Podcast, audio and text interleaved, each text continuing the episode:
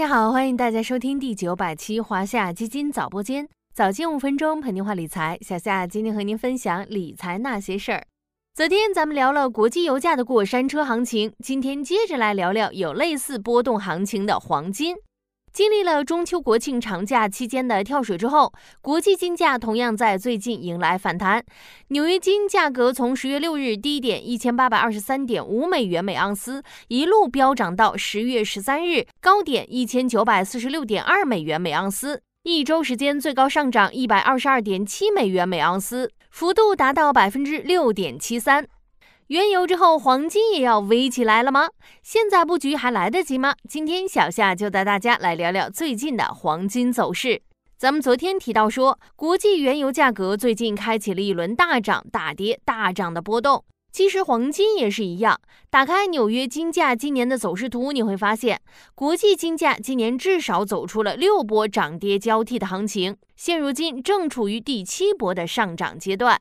从年内高低点来看，年内低点出现在二月二十八日，纽约金价格一度跌到一千八百一十点八美元每盎司，而年内高点则出现在五月四日，纽约金价格突破两千美元关口，涨到两千零八十五点四美元每盎司，而纽约金最新价格大概在一千九百三十美元每盎司附近，相比二零二二年末的收盘价一千八百三十美元每盎司，大概上涨了一百美元每盎司。也就是说，国际金价今年整体走势依然是上涨的。咱们之前做国庆假期盘点时分析过，金价上一轮下跌的原因。美国大幅超预期的经济数据表现，坚定了美联储短期不降息的决心，导致美国国债收益率快速上升，美元整体走强，以美元计价的黄金价格短期承压。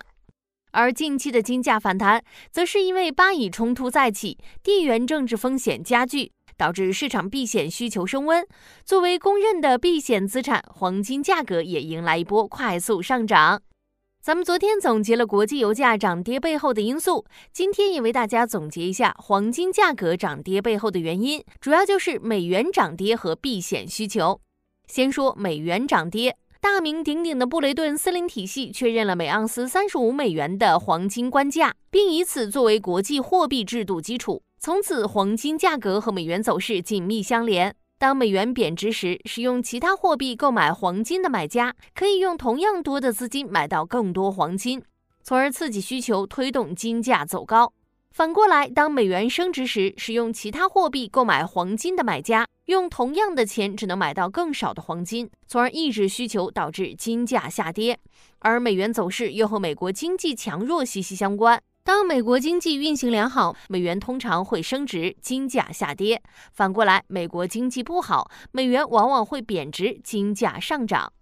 再看避险需求，避险属性是黄金不同于其他很多资产的一个重要属性。当全球经济衰退、地缘政治局势不稳，或是有银行业危机等黑天鹅事件发生时，市场避险情绪升温，往往就会涌入黄金市场寻求保护。从而推动黄金价格上涨。相反，当全球形势一片大好时，投资者转而投向其他资产，金价可能就会走弱。了解了金价涨跌背后的逻辑，咱们就可以用它来分析未来的金价走势。和原油情况类似，金价上空也是多空交织的很是激烈。一方面，国际地缘政治冲突持续，全球经济下行风险积聚，未来避险情绪可能再度升温，从而对国际金价形成支撑。全球央行购金行动继续，金币、金条、ETF 等需求也刺激黄金价格上涨。但另一方面，美国经济增长预期、通胀压力有所缓解，有可能给金价带来下行压力，金价短期走势可能也会更加复杂。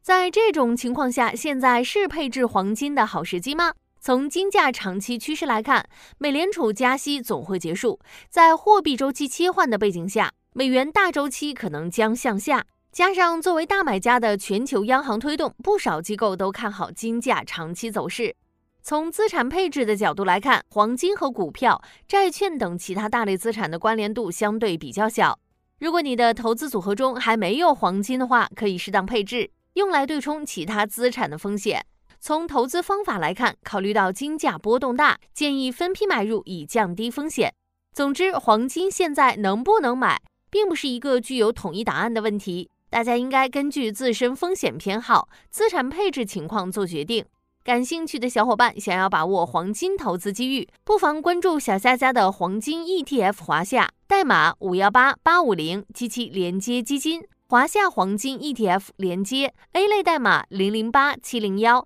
，C 类代码零零八七零二。好了，今天的华夏基金早播间到这里就要结束了，感谢您的收听，我们下期再见。